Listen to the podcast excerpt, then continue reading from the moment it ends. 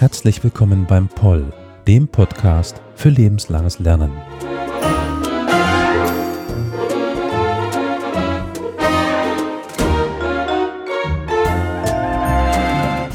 Heute mit einer brandaktuellen, könnte man leider sagen, denn wir sind heute nicht an der Universität des Saarlandes unterwegs. Für die heutige Folge habe ich mir eine Expertin herangeholt, weil ich kenne mich zwar aus mit der Geschichte von Russland, zumindest ein, ein bisschen wage ich zu behaupten. Aber für das, was aktuell passiert, äh, wollte ich eine Unterstützung haben. Deswegen habe ich Frau, äh, Frau Professorin Osterkamp mir dazu geholt. Herzlich willkommen. Danke für die Einladung. Auch nochmal da dabei, Sie kennen die, die Stimme schon aus dem Intro, der Carol. Hallo Carol. Ja, hallo. Schön, Frau Osterkamp, dass Sie Zeit gefunden haben. Vielen Dank. Also zuerst einmal stelle ich unsere Expertin heute ganz kurz vor. Das fand ich sehr interessant, dass sie aus der juristischen Ecke eigentlich zuerst gekommen sind. 2003 das äh, erste juristische Staatsexamen mit, mit Prädikat in Berlin gemacht, dann Doktorandin am Max-Planck-Institut für europäische Rechtsgeschichte in Frankfurt am Main. Also dort haben sie dann, äh, wie ich das jetzt verstehe, die Abbiegung äh, genommen zur Geschichte Seit äh, 2021 bis 2022 waren sie Professorin für oder sind sie äh, Professorin für osteuropäische Ge Geschichte als Lehrstuhlvertretung für Professor Dr. Martin äh, Schulze-Wesel oder Wessel, ich weiß nicht genau, wie man seinen Nachnamen ausspricht, an der Ludwig-Maximilian-Universität in München. Jetzt bei der Recherche zu ihrer Person ist mir noch ein Buch aufgefallen, weshalb ich sie auch dann angeschrieben habe, nämlich Vielfalt ordnen. Das föderale Europa der Habsburger Monarchie, Vormärz bis 1918. Mhm das ja auch noch sehr aktuell ist, wenn ich das richtig sehe, in der zweiten Auflage mit 2021. Also, das ist ja auch der Raum teilweise, über den es heute geht mit Galizien, weil, so viel kann ich jetzt sagen, wir werden heute über die Ukraine sprechen. Das äh, bedingt sich momentan einfach durch diese Aktualität. Daher wäre meine erste Frage auch, ähm, der Name Ukraine, auf was bezieht sich dieser Begriff, dieser, dieses Wort denn überhaupt? Das ist eine spannende Frage, weil äh, die, das Wort Ukraine heißt so etwas wie am Rande oder Grenzland. Und das zeigt im Grunde schon den äh, Konflikt mit Russland auf, äh, weil eigentlich ist die Ukraine kein Grenzland, sondern mittendrin in Europa. Aber äh, aus der Perspektive des Russländischen Reichs, also sozusagen aus der Perspektive ähm, der Regierungsstädte Petersburg oder auch im Mittelalter Moskau, äh, war es eben am Rand gelegen. Und so etablierte sich quasi für diese Region, die wir heute als Ostukraine kennen, ähm, oder sagen, ja, sagen, für die historische Region, die jetzt in der mhm. Ostukraine äh, liegt, also dieser Begriff der, der Ukraine, aber wie gesagt, also eigentlich äh, lag die, dieses Gebiet, was historisch unglaublich spannend ist, wie ein Tor zwischen Ost- und Westeuropa, aber auch zwischen Nord und Süd. Also im Grunde entstand es aus Handelsverbindungen zwischen der Ostsee und dem Schwarzen Meer. Und das äh, schlug sich auch in der Bevölkerung durchaus nieder. Hm, hm. Also war ja schon immer, wenn ich das richtig sehe, auch ein äh, ja, Treffpunkt von Kulturen. Also was mir dann einfällt, sind immer die äh, Chasaren, die eine sehr interessante Rolle eingenommen haben, die Petschengen. Also ja, äh, dann, weil sie auch sagten, jetzt Grenzland, vielleicht bei uns ver vergleichbar mit, mit ähm, Brandenburg, der, der mag Brandenburg oder der mag Österreich. Könnte man das so ähnlich sehen? Das könnte man sicherlich so ähnlich sehen. Ähm, also bei Ihnen mehr in der Nähe liegt vielleicht äh, also jetzt unter ganz anderen äh, Vorzeichen äh, eben das Elsass, was ja auch, also kulturell jedenfalls immer so eine Schnittstelle zwischen Frankreich und Deutschland war, auch eine Region der Vielfalt, so wie die Ukraine. Ähm, ja, und sagen, also es spielt, also sozusagen die Ukraine ist ein sehr, also hatte mit vielen Kriegen äh, zu kämpfen, aber die positive Seite ähm, eben, dass es eine äh, Religion der, Region der Vielfalt ist und mhm. über mehrere Jahrhunderte auch eine Region von Toleranz war. Mhm. Dann sprachen Sie jetzt schon im Mittelalter von den äh, Regierungsstätten, aber die, ich sage mal, historischen Wurzeln von dem, was oder von dem Gebiet der Ukraine heute, wie sah es denn da im Mittelalter aus? Was waren was war dort für ein, eine Herrschaft, was, was war im Mittelalter? Und mal so einfach erstmal ge gefragt, äh, was war im Mittelalter überhaupt in der Ukraine? Also den Begriff Ukraine gab es im Mittelalter nicht, weil da eben wirklich die Ukraine, so wie wir sie heute kennen, ähm, das Zentrum war. Und sagen der Begriff oder sagen die Bezeichnung, die ich glaube auch vielen Hörerinnen und Hörern zumindest vom Hörensagen vertraut äh, ist, ist die Kiewer Rus ähm, die im, äh, sagen, ja, sagen im, im Mittelalter, im frühen Mittelalter entstand. Und die Kiewer Rus, äh, das war ein loser Herrschaftsverband. Also es gab ja damals noch keine Territorialstaaten oder Nationalstaaten. Also es war einfach ein loser Herrschaftsverband ähm, mit Zentren in Kiew. Ein anderes Zentrum äh, war in Novgorod. Und das Spannende ist, äh, und das ist sagen auch ähm, ein ganz interessantes Detail, also dieser Begriff Rus bezieht sich überhaupt nicht auf äh, den Wortstamm Russen, sondern äh, auf ähm, interessanterweise auf Nordgermanen, also auf die ähm, Varäger, genau, normannische Varäger, mhm. die Kiew gründeten und dann in der, gerade auch in der russischen Geschichtswissenschaft später als quasi Deutsche verballhorn wurden. Und also sozusagen Mittelalter, wie gesagt, also ein wirklich ähm, kulturelles, politisches, wirtschaftliches und auch militärisches Zentrum war eben diese Kiewer Rus. Und gleichzeitig, und das ist eben auch wichtig, also die, die Ukraine heute ist im Grunde ein historisch total zusammengesetzter Staat. Ja? Also man hat die Kiewer Rus, sagen um Kiew herum. Mhm. Wenn man in die Westukraine guckt, also die Region um, um Lemberg, da wurde dann im 13. Jahrhundert äh, das äh, sogenannte Galizien äh, äh, gegründet, ein Fürstentum, also wie gesagt heute Westukraine unter Fürst Danilo. Und in der ukrainischen Geschichtswissenschaft gilt das dann oder ja gilt das im Grunde als eine Vorform oder Vorbildmuster eines ukrainischen Staates. Und das ist noch nicht alles, weil dann im Süden, ähm, was wir jetzt sagen, manche kennen den Begriff der Bukowina, Transkarpatien, Karpate-Ukraine, gehörte mal zur Tschechoslowakei inzwischen in, in der Zwischenkriegszeit. Also im Süden der Ukraine gibt es einen Zipfel, der im Grunde für tausend Jahre zum Königreich Ungarn gehörte. Also man hat wirklich eine historische zusammengesetzte Geschichte ähm, mit der Kiewer Rus, die für also als kultureller Erinnerungsort der Ukraine, glaube ich, einfach der wichtigste Teil des Landes ist aber eben auch äh, in der Westukraine ähm, ja diese sagen frühe Gründung eines Galizien-Wollinien und im Süden die Zugehörigkeit äh, zu, zu Ungarn. Hm.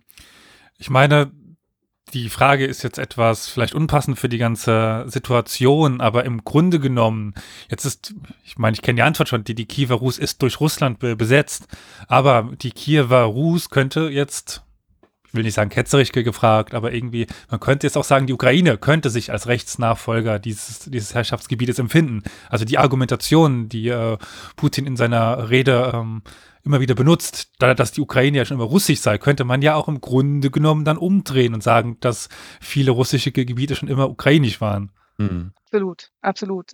Nein, und genau das passierte auch dann äh, nach dem Zerfall der Sowjetunion. Ähm, also vielleicht anders nochmal neu angefangen. Also in der Sowjetunion gab es im Grunde so eine große Erzählung äh, der ähm, Völkerfreundschaft und sagen, Ukrainer und Russen sind Brüder und Brüdernationen und haben sich da auch gemeinsam dann ähm, sind sie dann ihren Weg gegangen. Nach dem Zerfall ähm, der Sowjetunion dann in den 90er Jahren hat man ganz klar diese Erzählung, die Sie gerade genannt haben, in der Ukraine. Also wir sind die eigentlichen Erben äh, der Kiewer Russ und nicht die Russen. Dagegen hat früh schon, also Anfang der 2000er Jahre, Putin ähm, dagegen gehalten. Ähm, und im Grunde ist es einfach die Wiege beider Völker. Also sozusagen, ja. ähm, da ist jetzt nicht irgendwie das, der gibt nicht eine Priorität für den einen oder den anderen, weil richtig Nationen oder Völker im heutigen Sinne gab es im Mittelalter einfach noch nicht. Und dass sich das dann so entwickelt hat, ähm, ja, sagen, die haben sich auseinanderentwickelt, aber das äh, ändert nichts daran, dass die Wurzeln gemeinsame waren. Hm. Mhm. Was äh, dann ja auch oft wichtig ist, weil es gab keine Völker im Mittelalter oder Ethnien oder Reiche erst recht nicht, irgendwelche Herrschaften, die sich da entwickeln konnten. Aber wir haben ja schon oft die Ursprünge von Sprachen. Also das ist ja auch ähm, in Deutschland oder Deutschland überhaupt identifiziert sich ja ganz früh schon quasi über eine gemeinsame Sprache, ansonsten nicht das Heilige Römische Reich, ein Flickenteppich von vielen Nationen, zu, irgendwie jetzt verbunden durch mehr oder weniger eine Sprache. Jetzt wäre die Frage, wie sieht das denn mit Sprachen in der Ukraine aus, beziehungsweise im Vergleich zum Russischen? Also auch hier gibt es eigentlich eine gemeinsame Wurzel, also das, das Kirchenslawische ähm, drang quasi mit der Christianisierung äh, in diesen Raum ein und aus diesem Kirchenslawischen entwickelte sich dann sagen einerseits das Russische, andererseits das ähm, Ukrainische und hier ist eben ähnlich wie äh, in Deutschland übrigens, ähm, es gibt ja auch quasi so eine Art ähm, slawische Reformationsbewegung, also um äh, 1648, also Mitte des 17. Jahrhunderts, gibt auch hier in den Kirchen in ähm, in der Kiewer Rus, aber auch äh, darüber hinaus, ähm, die Idee, eben die mehr in, eigen, in der eigenen Sprache Liturgien zu verfassen oder auch einfach äh, kanonische Texte. Ähm, und also dieses quasi ukrainische oder wo heute dann Linguisten darauf zurückgreifen, das, klar, das gibt, hatte ich auch im, im Mittelalter entwickelt. Ähm, aber gerade weil, also wir sprechen für Osteuropa, da gibt es so irgendwie das Schlagwort der Kontaktregion. Ähm, und das war die Ukraine eben zwischen Nord und Süd und West und Ost in besonderer Weise. Und durch die ganzen politischen ähm, ja, Wandlungen und den Wandel ähm, gab es dann sagen mal mehr eine Nähe auch zum Polnischen in der Westukraine, aber auch Einflüsse äh, des Litauischen, obwohl das ja quasi eine ganz andere Sprachfamilie ist. Aber ähm, also man kann jetzt schon sagen, dass sich die so eine Anfänge der Sprache dann im Mittelalter herausbilden und der eigentliche Take-off der Hoch also der, sagen für eine Hochsprache ist dann im 19. Jahrhundert. Aber das gilt für viele, viele Sprachen. Mhm. Aber aus eigener Erfahrung gerade das, was in der Westukraine ge gesprochen wird, ist ja schon etwas anderes als, als Russisch.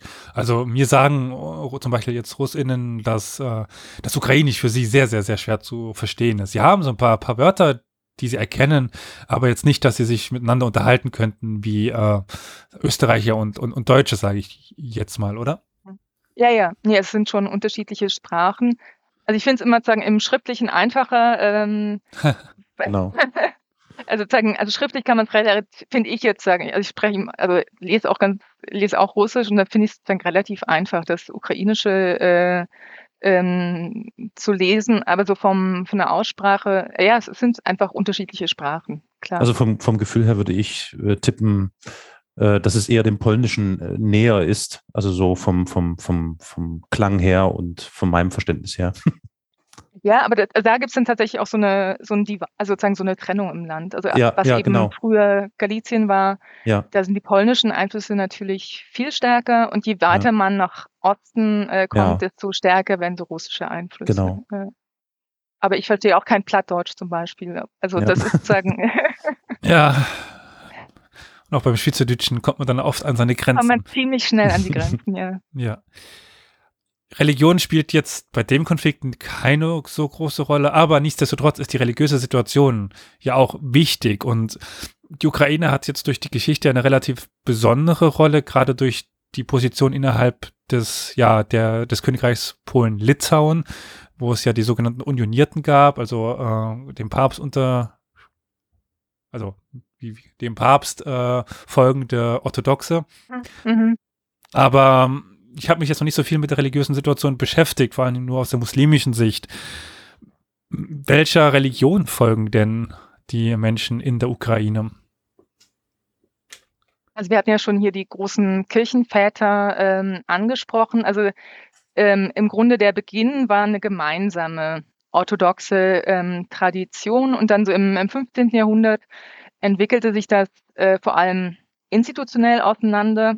Ähm, und seit der Zeit, also seit Mitte des 15. Jahrhunderts, gehen die Orthodoxen schon mal unterschiedliche, unterschiedliche Wege. Also sieb, äh, 1448 ähm, wurde eine sogenannte Autokephalie für die Metropolie, Metropolie von Moskau und der ganzen Rus eingerichtet. Und das heißt im Grunde selbst, kirchliche Selbstverwaltung, also sozusagen absolute Autonomie, eben für Moskau und die ganze Rus. Und zehn Jahre später, eben aus der Kiewer Rus, äh, gibt quasi eine Gegengründung, also nämlich die Autokephalie der Metropolie von Kiew, Halitsch und der ganzen Rus, die sich eben nicht Moskau unterordnen wollen, sondern stattdessen lieber Kon Konstantinopel ähm, wählen, also sich Richtung, Richtung Süden ähm, orientieren. Und da hat man im Grunde schon mal sagen so eine Auseinander, das Auseinanderdriften von der einen Orthodoxie, also von der ukrainischen Orthodoxie und der, ähm, der russischen. Und dann äh, passiert eben genau das, was Sie jetzt auch gerade angesprochen haben, nämlich die Orthodoxie in der Ukraine gerät unter massiven Druck innerhalb von Polen-Litauen.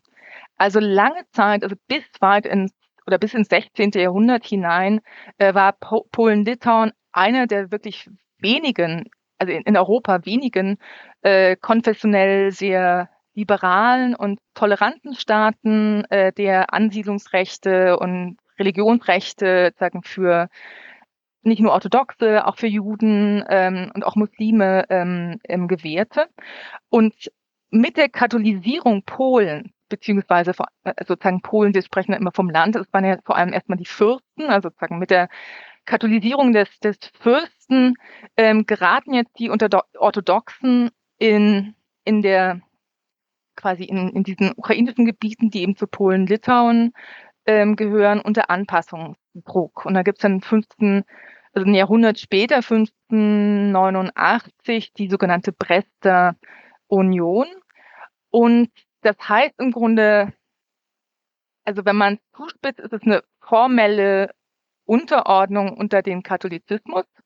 Im Alltag bemerken das viele Gläubige aber nicht, ähm, weil die kirchenslawische Liturgie wird beibehalten, die Priester dürfen weiterhin ähm, Ehen schließen, also jedenfalls der niedere Klerus.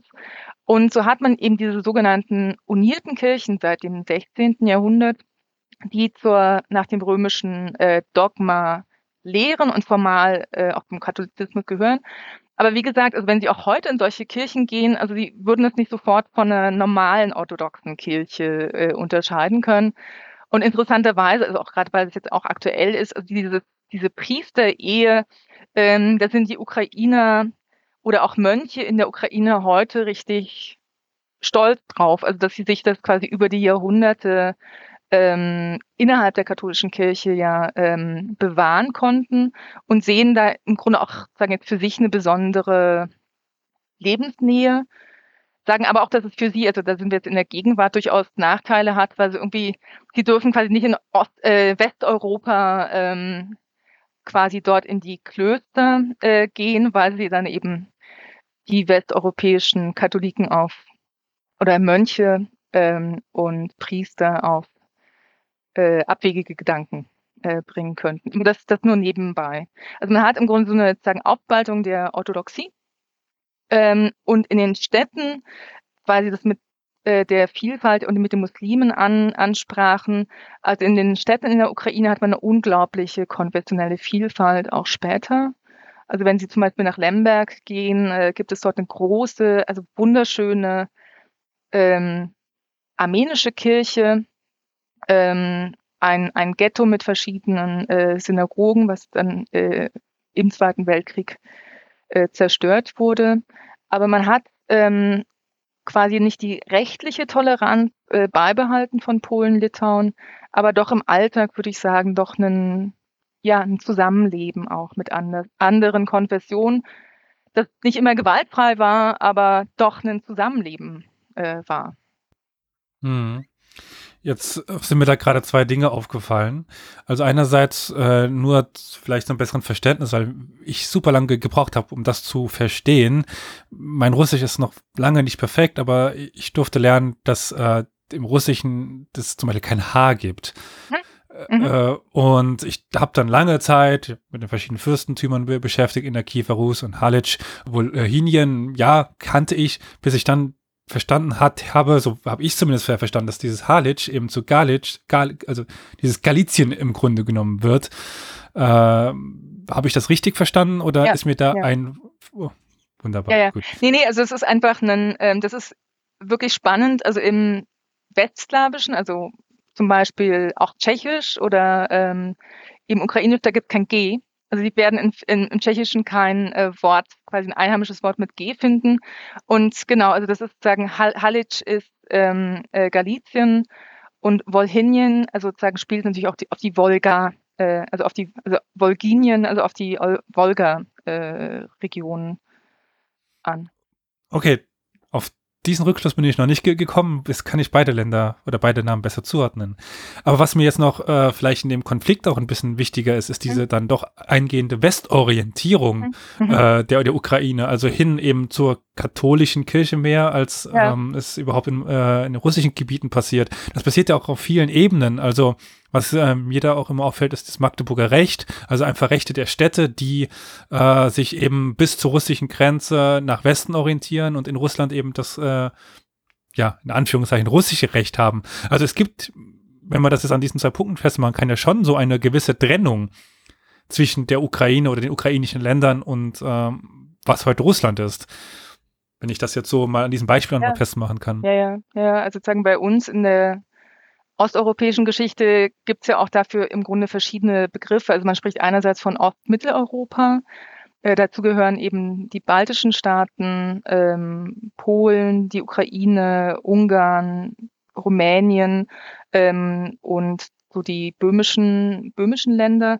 Und da ist es genau, und was, was dann sagen, Frage ist, was unterscheidet das jetzt eigentlich äh, von, ähm, vom russländischen Reich, von Russland, weil die Sprache ist es ja nicht. Ne? Sagen, man hat ähm, einerseits unterschiedliche Sprachgruppen, aber also die Sprache ist es nicht, es ist einfach Slawisch äh, und da gibt es auch ja eine enge, enge Verbindung. Aber das, was Sie genannt haben, also dieser Einfluss aus Westen, ist einerseits wirklich diese Rechtstradition, also sozusagen eine, dieses Magdeburger Stadtrecht. Aber, und äh, da sind wiederum jetzt die, ähm, die Polen ja auch sehr stolz drauf, diese ständische Tradition. Also es gibt quasi nicht das Ideal eines autokratischen Herrschers oder Monarchen, der ähm, allein regiert, ähm, sondern es gibt zumindest der Idee nach ähm, ähm, die Vorstellung einer Mitbestimmung der Adelsstände, also diese sogenannte polnische Rzeczpospolita und das ähm, genau das ähm, ja das strahlt dann auch äh, auf die Ukraine äh, aus. Ähm, genau. Ja. Also vor allem das, eben das Stadtrecht auch. Jetzt sind wir ja mittlerweile so ein bisschen dem Mittelalter entstiegen und sind dann mhm. auch in die Neuzeit eingedrungen, das frühe Neuzeit, aber jetzt m, 18. bis 19. Jahrhundert entwickelt sich auch in Westeuropa ein Nationalismus. Mhm. Und erst ab dieser Zeit kann man ja wirklich von ja, Nationalstaaten oder anfänglichen Nationalstaaten, ich formuliere so ein bisschen vorsichtiger, sprechen.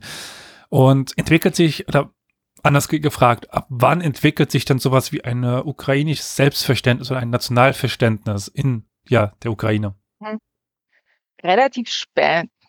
Also sozusagen die ähm, ukrainische Nation wirklich als eine ähm, Nationsidee ähm, entwickelt sich relativ spät, also erst in, im 19. Jahrhundert. Das hängt auch damit zusammen, dass es im 18. Jahrhundert in der Region nochmal zu massiven Herrschafts- und Territorialveränderungen ähm, kommt. Also von, wir sprechen ja von den sogenannten ähm, Teilungen Polens. Das waren eben nicht nur Teilungen Polens, sondern eben auch äh, der ukrainischen äh, Gebiete. Und ähm, dieser westukrainische Teil, also um Lemberg, ähm, kam eben 1772 äh, an die Habsburger Monarchie, also nochmal unter verstärkt äh, katholischen Einfluss und diente der Habsburger Monarchie, also die Westukraine, die sprachen damals so von Glazis und Aufmarschgebiet. Also sie haben sagen am, im 18. Jahrhundert der Region überhaupt keine Aufmerksamkeit äh, gewidmet. Und dadurch, dass die Elite dort vor allem polnisch war, also eben aus der Zeit Polen, Litauens, ähm, und die Bauern, äh, die ukrainischsprachigen Bauern abhängig, sozial abhängig waren, gab es einfach da keine Schicht, die jetzt zum Träger eines Nationalbewusstseins hätte werden können, also im 18. Jahrhundert. Und ähm, im 19. Jahrhundert äh, verändert sich so ein bisschen auch, oder noch Ende des 18. Jahrhunderts, der Blick Wiens auf äh, Galizien. Und die fangen jetzt an, sagen, Galizien ähm, mit dem Mittelmeer zu verbinden, also sagen da die Eisenbahn dann äh, Mitte des 19. Jahrhunderts eine große Transversale zu bauen, also von Brody als quasi Zollübergang ins Russländische Reich, von Brody über Lemberg, Wien eben bis nach Triest. Und Galizien wird im Grunde in seiner Schnittstellenfunktion wirtschaftlich ähm, erkannt. So, was hat das jetzt mit dem Nationalismus zu tun? Ähm, die Region wird wichtiger. Ähm, die Region ist gespalten zwischen dem polnischen Adel, ukrainischen Bauern. Und die Wiener Regierung fängt jetzt an, um die Polen zu schwächen, die, die Ukrainer zu stärken. Also eine typische imperiale Strategie haben sie woanders auch gemacht. Ähm, das heißt, sie lassen zu, dass ähm, das lief dann über den niederen und mittleren Klerus. Also sie richten quasi ähm, Priesterseminare ein, wo auch ukrainisch ähm, dann gepflegt wird und ähm, von dort aus gehen dann eben auch die Bemühungen zu einer Hochsprache äh, aus. Und der wirkliche, ähm, also sozusagen der Kipppunkt dann in dieser Entwicklung ist das Jahr 1848 in der äh, ja, in der großen europäischen äh, Revolution, wo die Polen ja ähm, damit scheiterten, wieder ihren ein, eigenen Nationalstaat ähm, zu errichten, aber erstmal unglaublich viel von Frankreich, von Deutschland, unglaublich viel Rückenwind bekamen, die Polen, für ihren Nationalstaatsgedanken. Und hier formiert sich dann ähm, zum ersten Mal ähm, auf ukrainischer Seite, also im, im hohen Klerus der Ukrainer, die Idee, ähm, ja, nein, also wir wollen dann aber nicht mit in den äh, neuen polnischen Staat, der da kommt. Wir wollen dann unsere eigenen Territorien, also schon innerhalb der Habsburger Monarchie oder Russland. Also man denkt da noch nicht im kleinen Nationalstaat, aber der ähm, hohe Klerus ähm, initiiert also wirklich eine beispiellose Massenpetitionskampagne, also sozusagen mit über einer Viertelmillion ähm, Unterschriften, die sie nach Wien schicken, wo sie sagen, wir Ukrainer, wir sind nicht Polen, wir sind auch nicht Russen, wir haben unser eigenes Alphabet, wir haben unsere eigene Religion, ähm, ja, sagen, genau, und äh, wir wollen selbstständig sein. Und diese, diese erst, dieses erste sagen, Aufpoppen einer, eines ukrainischen Nationalismus ist noch sehr stark äh, mit der Religion verbunden. Also sozusagen Teil dieser ukrainischen Nationalbewegung, die dann ihr, ihr Zentrum damals in Lemberg hat, ähm, ist zum Beispiel die Vorgabe, dass man auch uniert sein muss oder orthodox sein muss. Aber also als Katholik kann man nicht Ukrainer sein. Ist damals äh, sozusagen so die Idee. Aber aus dieser, man sagt sozusagen Ethnokonfessionalismus, da entwickeln sie sich dann schon auch im 19. Jahrhundert weg, äh, hin zu einer, ja, zu einem Nationsbewusstsein. Also auch wieder die äh, Region Galizien, die hier eine wichtige Rolle spielte, dadurch, dass es unter Kontrolle der Habsburger auch stand, die das ja dann irgendwie nicht aktiv in dem Sinne, dass sie einen ukrainischen Nationalstaat wollten, aber irgendwie durch die Förderung der Ukrainer ja irgendwie in die Wege leiteten. Was auf russischer Seite dann, also in der äh, russischen Ukraine in dem zu dem Zeitpunkt weniger so war, wenn ich mich recht entsinne. Dort wurden die Ukrainer nicht so ge gefördert, im Gegenteil. Also ich erinnere mich an ein russisches Sprach, äh, an ein ukrainisches Sprachverbot, äh, Druckverbote und so weiter. Also mhm. eine Unterdrückung des mhm. äh, Ukrainischen zu der mhm. Zeit. Mhm.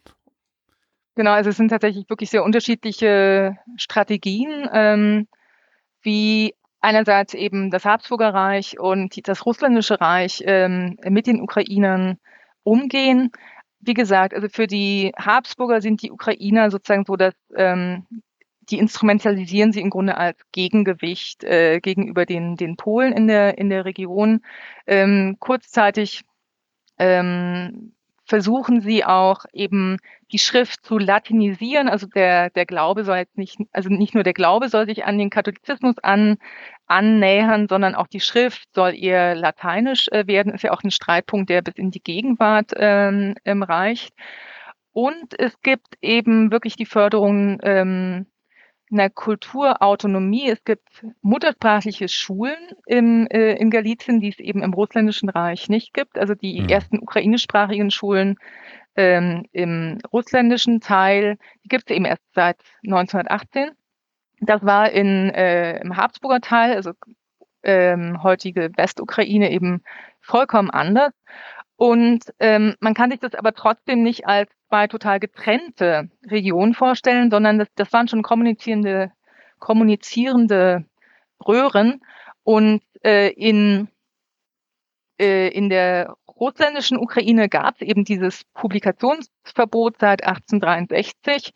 Das hieß aber nicht, dass natürlich äh, ukrainischsprachige Schriften trotzdem ähm, eingeschmuggelt wurden aus äh, Lemberg, also sagen die Lemberger ähm, Druckereien belieferten durchaus äh, auch auf Schleichwegen den äh, russländischen Markt.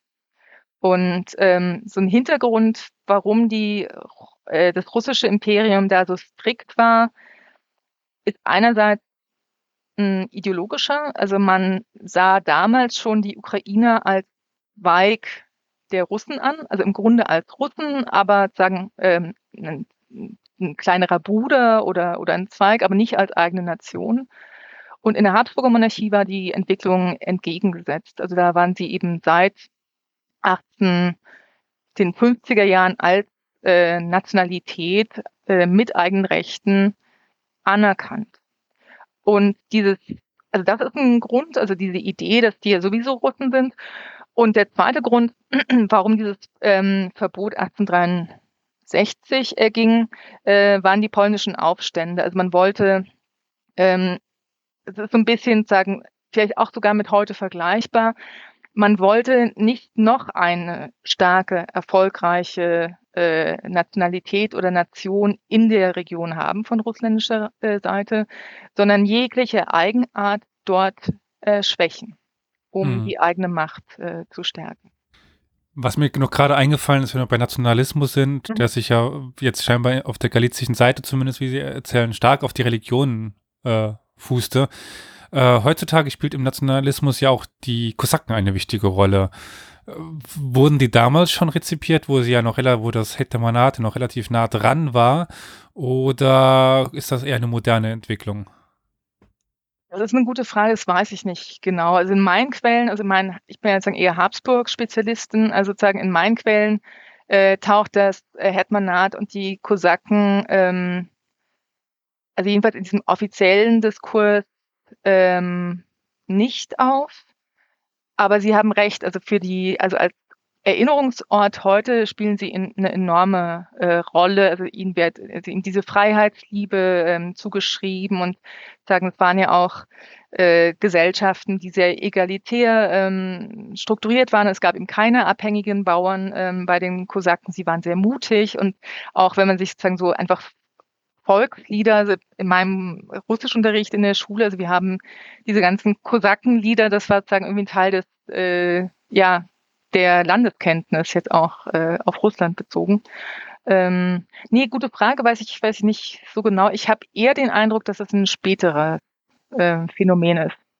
Deckt sich auch mit meinen äh, ähm, mit, mit meinem Wissen, dass es was äh, Späteres ist, mhm. weil das hätte man halt zu der Zeit auch noch einfach zu nah dran war mhm. und äh, erst später dann verklärt wurde als nationaler Ursprung oder so ja. etwas. Ja. Aber jetzt haben wir die Zeit äh, zwischen Habsburg und äh, ja, dem Russischen Reich ge gehabt, aber äh, wir haben dann ja bald auch in Galizien ja wütend und ähm, äh, dem anschließenden Bereich den Ersten Weltkrieg, mhm. der ja dann auch sehr viel passiert, aber das ist jetzt hier an dieser Stelle, glaube ich, erstmal gar nicht da können, mich, äh, können Sie mich gerne korrigieren, nicht so wichtig, sondern mich würde jetzt erstmal interessieren, was nach dem Ersten Weltkrieg in der Ukraine passiert. Weil, wenn wir jetzt wieder auf die Rede von Putin eingehen, da sagt er, ja, dann hat äh, Lenin hat dann die Ukraine erst erfunden. Aber was passiert denn überhaupt nach dem Ersten Weltkrieg? Mhm. Ja, also sozusagen, also kann ich gleich sagen, also das, was ähm, Putin da sagt, ist also in hohem Maße äh, Geschichtsklitterung. Äh, Aber leider, wie Wasser immer so sagt, also sozusagen so, so sozusagen ein, ein Nü ist dann äh, was Wahres dran. Ja, also wie Sie schon sagten, also die Ukraine wurde im Grunde wirklich auf furchtbare Weise nicht im Zweiten, sondern auch im Ersten Weltkrieg so zwischen den äh, verschiedenen kriegsführenden Mächten ähm, aufgerieben.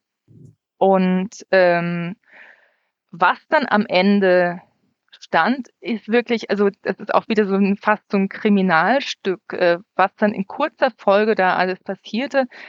Also man hatte eben in den ähm, also ich glaube noch 1917 hatte man das Gefühl, ja, ja, die Reiche, die werden auch nach dem Krieg weiter bestehen, die werden sich vielleicht demokratisieren und es wird mehr parlamentarische Mitbestimmung geben. Aber dass jetzt wirklich Nationalstaaten entstehen in der Mitte Europas, damit hat, glaube ich, noch 1917 fast keiner gerechnet. Und die Ukraine im Grunde, ähm, die passen sich sozusagen auch diesem Erwartungshorizont 1917 an.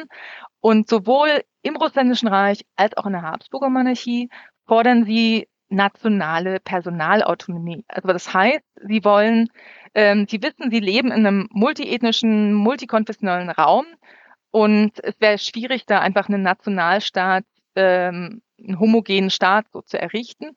Und sie sagen, wir wollen aber nationale Personalautonomie, wir wollen äh, sagen einfach eine politische Selbstbestimmung, die nicht an ein Territorium gebunden ist, sondern als uns als Gemeinschaft so wie jetzt auch Protestanten und Katholiken zusammenleben und sich trotzdem irgendwie äh, selbst verwalten. Und diese Idee der nationalen Personalautonomie entsteht also sowohl im Russländischen Reich, da ähm, ist die Person von Hruschewski äh, ganz wichtig, der die ukrainische Zentralrada, also den Zentralrat, ähm, gründet und dann auch äh, sukzessive auch für eine Föderalisierung äh, eintritt. Und im habsburgischen Teil wurde diese Autonomie den Ukrainern schon 1914 im sogenannten galizischen Ausgleich schon rechtlich quasi garantiert. Da kam dann eben der, der Erste Weltkrieg ähm, dazwischen. Das heißt, das ist der Ausgangspunkt. Der Ausgangspunkt ist keine Initiative von oben, also weder Moskau sagen ähm, noch äh, Lenin, sondern aus der Bevölkerung entstanden, und zwar sowohl äh, im russländischen Teil als auch im habsburgischen Teil. Die Bevölkerung war mittlerweile so mobilisiert, ähm, dass sie eben ihren eigenen Staat sagen, in einem größeren Zusammenhang war, aber ihren eigenen Staat äh, wollten. Und ähm, zwischen, in, innerhalb von diesen 60 Jahren, also zwischen Märzrevolution 1848 und dann sagen 1918, hatte sich ähm, dieses Volk auch wirklich enorm entwickelt. Also sie waren auch in vielem Vorreiter. Also beispielsweise im habsburgischen Galizien gab es eben nicht nur ukrainischsprachige Schulen, sondern auch wirklich eine hervorragende oder teils hervorragende Ausbildung äh, von Mädchengymnasien, ähm, von Frauenbildung, ähm, Frauen, die Frauenrechte waren auch Teil der Nationalbewegung. Ähm, also das war jetzt ähm, eben nicht mehr dieses quasi ungebildete ähm, Bauernvolk, was sagen wir zum Spielball ähm, der Mächte. Also ich meine, sie wurden zum Spielball der Mächte, aber sie hatten mhm. schon ihr, ihr einfach ihren eigenen Willen, ihren Wunsch. Also das mhm. war sozusagen der Anfang. Nationale Selbstbestimmung von unten. Und dann ähm, im Dezember 1917 wurde in Kharkiv, also kennen Sie vielleicht jetzt von den Karten jetzt auch aus dem Fernsehen, also sozusagen äh, südwestlich ähm, äh, von Kiew, die ukrainische Sowjetrepublik ähm, au ausgerufen. Also man hatte dann sagen tatsächlich eine sozialistische ähm, Sowjetrepublik ähm, gegründet. Also das war das eine. Zwei Monate später äh, in der, im habsburgischen Teil wurde ebenfalls eine ukrainische Unabhängigkeit äh, anerkannt, und zwar von den Mittelmächten äh, Österreich und Ungarn sowie Deutschland, die eben im Brotfrieden quasi Brot gegen äh, Nationalstaat ähm, äh, tauschten. Und ähm, zum ersten Mal völkerrechtlich auf, der, auf, der, auf dem Prinzip nationaler Selbstbestimmung ähm, die Ukraine anerkannten ähm, und die Sowjets aus dem Land äh, tatsächlich auch äh, vertrieben. Und ähm, nach der, ähm, dann aber sozusagen zwei Monate später im April dann äh, die ihre ursprünglichen Verhandlungspartner, die eben auch Sozialisten waren, absetzten und durch eine bürgerlich-nationalistische Regierung ähm, ersetzten. Also das war sozusagen der zweite Schritt. Also einerseits ähm, tatsächlich diese sowjetische, Sowjet, sozialistische Sowjetrepublik bei Kharkiv und auf der anderen Seite eben diese Anerkennung eines einer Ukraine durch ähm, völkerrechtliche Anerkennung durch Österreich-Ungarn und, und Deutschland. Und das äh, mit dem sagen ähm, Verlieren des Krieges durch die Mittelmächte gerät dann auch hier wieder natürlich alles äh, auf, aufs Neue in, in Bewegung.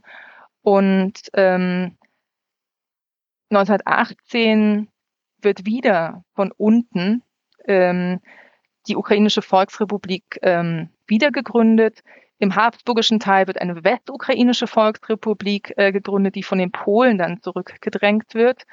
Ähm, und also hier haben wir es dann im Grunde schon ähm, zumindest für ein paar Monate dann auch mit einer, ja, sagen, so einer Art Eigenstaatlichkeit zu tun.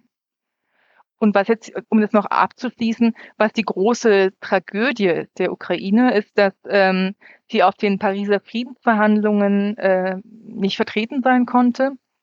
Ähm, sie versuchten im Grunde in Paris, so wie die Polen ihren Staat erhielten oder die Tschechen und Slowaken, die Tschechoslowakei, die Rumänen, Rumänien. Ähm, also wir haben 1918, wir haben ja da die große Gründung der Nationalstaaten, die zum Teil dann auch heute noch ähm, bestehen.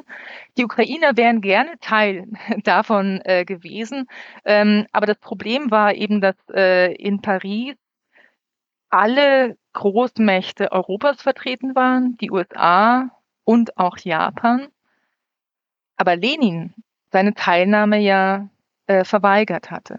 Das heißt, alle Grenzen, die quasi, das betraf auch die Grenze zwischen Polen und äh, dem russischen Raum oder auch die baltischen Staaten. Das musste quasi alles im Wege des Bürgerkrieges, des Krieges ausgehandelt werden, aber sie hatten keinen Fürsprecher äh, in Paris. Und so waren Ende 1918, also als die Mitte Europas vollkommen neu aufgeteilt wurde, waren die Ukraine im Grunde das größte Volk ohne nationales ähm, Territorium, sondern eben bis äh, in den Herbst 1909 hinein Schauplatz ähm, von Bürgerkrieg der bürgerlichen Weißen gegen die Roten, ähm, wo dann eben auch schließlich die Rote Armee ähm, Oberhand gewinnt. Und jetzt kommen wir eben zu diesem Punkt. Wie gesagt, es ist wirklich sagen, wie, eine, wie ein Krimi. Also am Ende ähm, werden sie durch die Rote Armee erobert. Ähm, aber Lenin sichert ihn trotzdem im neuen, in der Sowjetunion, in sagen Eigenständigkeit, Autonomie, eigene Sprache und so weiter zu. Also sie, sie werden quasi ein Teilstaat in, in der neuen sowjetischen äh, Föderation. Und in so, also das ist sozusagen von dieser langen, komplizierten Geschichte äh, der Punkt, auf den sich Putin ähm, bezieht. Aber wie gesagt, also ursprünglich ähm, ging diese ganze Nationalbewegung ähm, von den Ukrainern aus. Ja. Und dann schließt sich dann noch eine der ja, traurigsten Kapitel der ukrainischen äh, Geschichte an, äh, mit dem, so wie ich die Forschungsliteratur im Auge habe, absichtlich herbeigeführten, ähm, ja, der Hungersnot. Und ja, auch viel Leid, das den Ukrainern in den ersten Jahren der Sowjetzeit erfährt, was sie erleiden müssen. Wie viel Autonomität hatten sie denn jetzt tatsächlich, wenn sie sagen, den Ukrainern wurde schon so eine gewisse Autonomität zugesprochen, hm. aber auf der anderen Seite kann der, äh, ja, kann, kann Moskau im Grunde genommen sehr aktiv dort äh, in die Politik eingreifen. Also das steht ja auch irgendwie ein bisschen im, im Widerspruch. Hm. Ja, es gab im Grunde, wenn man so will, es gab einen kurzen Frühling, äh, so bis 21, also wirklich sehr kurz. Ähm, also Lenins Idee war tatsächlich, also der, der, also das Schlagwort von nationaler Selbstbestimmung äh, war eben nicht nur ein Schlagwort von Woodrow Wilson, ähm, der das in Paris ähm, ja versuchte umzusetzen, sondern es war am Anfang auch ein Schlagwort von äh, Wladimir Lenin. Und die Idee war ähm, schon, sich von diesem imperialen Völkerkerker, wie sie äh, des russländischen Zarenreichs äh, abzugrenzen. Und ähm, das heißt, zu Beginn, also zu Beginn dieser Russ sowjetischen Föderation, ähm, hatten sie viele Selbstbestimmungsrechte. Sie hatten formal sogar das Recht zur Separation ähm, interessanterweise.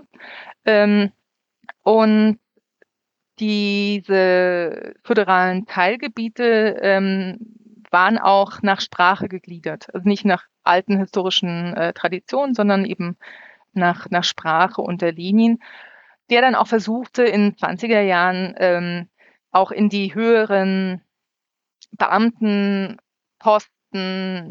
ja, die diese verschiedenen Nationalitäten ähm, da die zu repräsentieren. Also man spricht da von den 20er Jahren als der Korenisatia, also der Einwurzelung, also dass auch die äh, Ukrainer sagen oder aus dem aus dem Süden die Völker, dass die eben auf Posten kommen und man nicht den Anschein einer russischen äh, Hegemonie ähm, erweckt. Das hatte natürlich auf ukrainischer Seite, äh, ich meine, die wollten ja eigentlich ihren Staat, ne? Und sagen, ähm, das heißt, ähm, die wollten sich nicht in etwas äh, eingliedern, wo sie dann aufgehen, sondern in der Ukraine gab es dann in 20er Jahren eine ganz starke äh, Bewegung der sogenannten Nationalkommunisten, ähm, die noch mehr Rechte, noch mehr Rechte ähm, wollten. Und im Grunde unter Stalin wendete sich das Blatt. Also Stalin, ähm, für ihn war diese leninsche Nationalitätenpolitik eine äh, Sackgasse, weil eben Separation drohte und auch ähm, sagen innerhalb der Partei äh, also endlose Querelen. Und ähm, Lenin war in gewisser Weise eine Art Föderalist. Äh, also Stalin war der absolute Zentralist. Also sagen ja auch ähm, ähm, mit den bekannten Mitteln der Gewalt, die er angewandt hat. Und wie gesagt, also unter Stalin ähm, wendet sich das Blatt, also diese ganzen Selbstverwaltungsrechte werden eigentlich äh, dann Makulatur.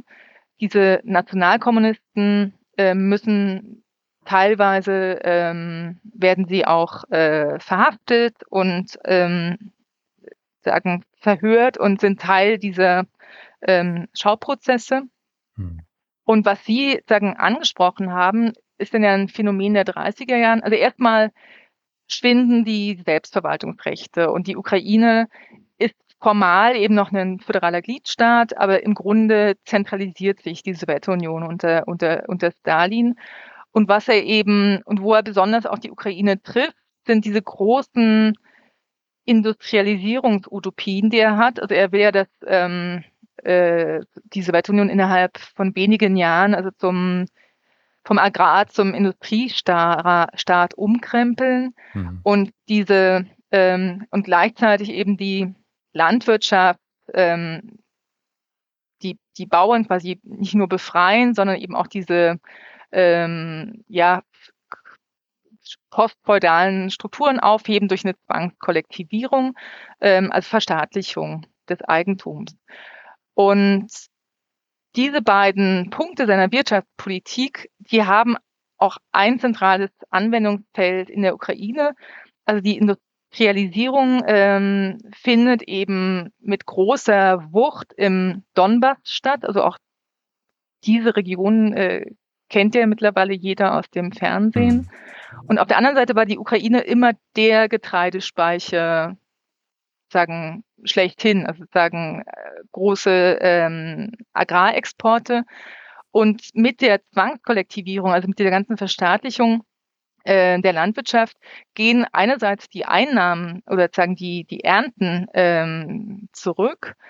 Und jetzt pa passiert eben genau das, was äh, die Ukraine als Genozid beschreiben, was in der Geschichtswissenschaft als Holodomor oder große Hungersnot äh, bei uns beschrieben wird, dass die Ukraine ähm, die eines der agrarisch reichsten Regionen des gesamten russländischen Reiches sind, dass die im Grunde ihre gesamten Ernteerträge an zentrale Stellen abgeben müssen und selbst verhungern. Und das mhm. betrifft eben ähm, Millionen.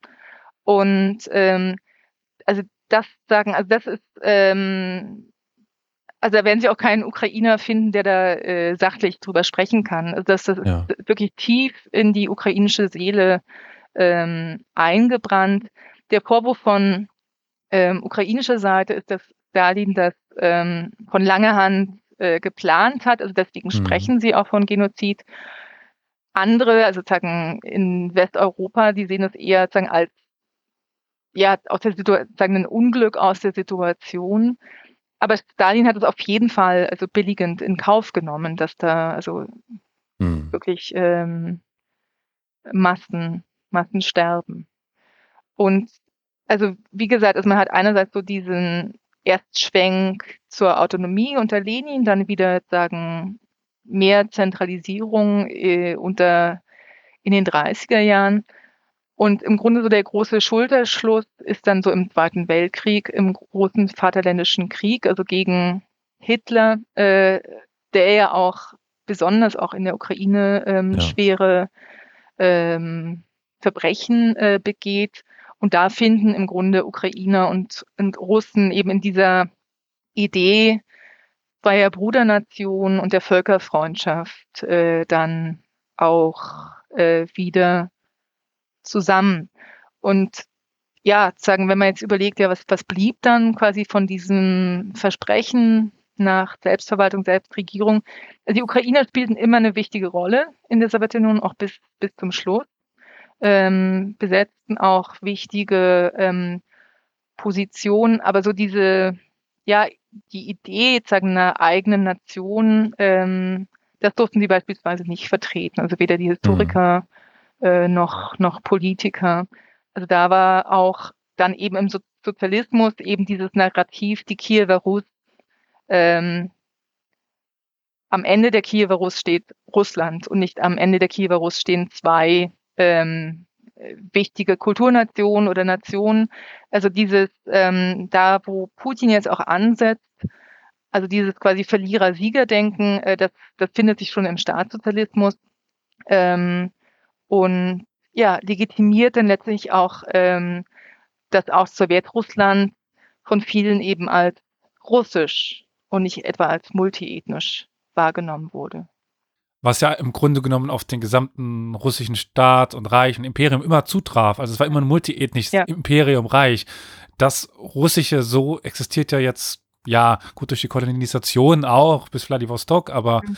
äh, im Grunde genommen haben wir ja so eine, also eine Vielfalt von, von Ethnien, Tataren, Paschkiren, Udmurten, Ukrainer, mhm. Weißrussen äh, und, und, und, und, und. Also das ist ja mhm. ein, mhm. und auch gerade deswegen, glaube ich persönlich, aus meiner Meinung, kann sich ja ein, ähm, ein Präsident der, US, äh, der ein Präsident äh, von, von Russland, äh, wie auch immer man ihn jetzt äh, tituliert, sei es jetzt in dem Falle Putin, keine äh, Schwäche erlauben. Also er kann ja niemandem jetzt zugestehen, zu sagen, okay, ihr dürft euren eigenen Staat haben, wenn man jetzt mal auf die inneren russischen Verhältnisse schaut, wo es ja auch schon ja Tendenzen hin zur mehr Autonomie gibt. Das mhm. wäre, glaube ich, für, den Russisch, für das russische Reich oder für, für, für Russland ähm, extrem tödlich, so als großes äh, Staats, Staatskonstrukt. Wenn man irgendwie keine Idee hat, die eben auch eine ja über supranationale Idee Idee ist. Ich meine, er mhm. hat interessanterweise diese, was ich vorhin nationale Personalautonomie äh, genannt habe, also diese Vorstellung, dass bestimmte Gemeinschaften Rechte haben, also egal, ob sie ein eigenes Territorium haben. Also das hat er wieder aufgenommen ähm, und so ein bisschen folklorisiert. Ja? Also er hat jetzt schon auch, es gibt jetzt schon sagen, Personal oder Autonomie für bestimmte äh, Völker in, in, Russland, aber das ist eben eher, also wirklich im kulturellen Bereich. Also es hat keine politischen äh, Anklänge. Ähm, aber ja, es ist, es ist sagen nun mal ein, ein wirklich, ähm, also es sind nicht nur zehn Nationalitäten äh, in Russland oder der Sowjetunion, sondern eben wirklich also viel, viel mehr. Und das ist, also selbst uns heute ist es das vielen ja nicht, äh, vielen nicht bewusst. Ähm, dass wir es wirklich mit einer multiethnischen Region zu tun haben, ähm, wo die Russen natürlich in der Mehrheit sind, ähm, die aber auch immer eine multiethnische Zusammen, äh, multiethnische Geschichte hatte, äh, die auch Zusammenleben, friedliches Zusammenleben ermöglicht hat. Definitiv. Dann äh, vielen, vielen Dank für die Ausführungen. Ich hoffe, dass dadurch ein bisschen Klarheit oder ein bisschen mehr Verständnis für diese Situation ge geschaffen werden konnte. Und ja, ich denke, äh, Carol, ich kann auch für, für dich sprechen. Einfach ein großes Dankeschön. Ja, ganz und Danke. klar. Vielen Danke, Dank, dass ich bei Ihnen, sein, bei Ihnen sein konnte. Danke.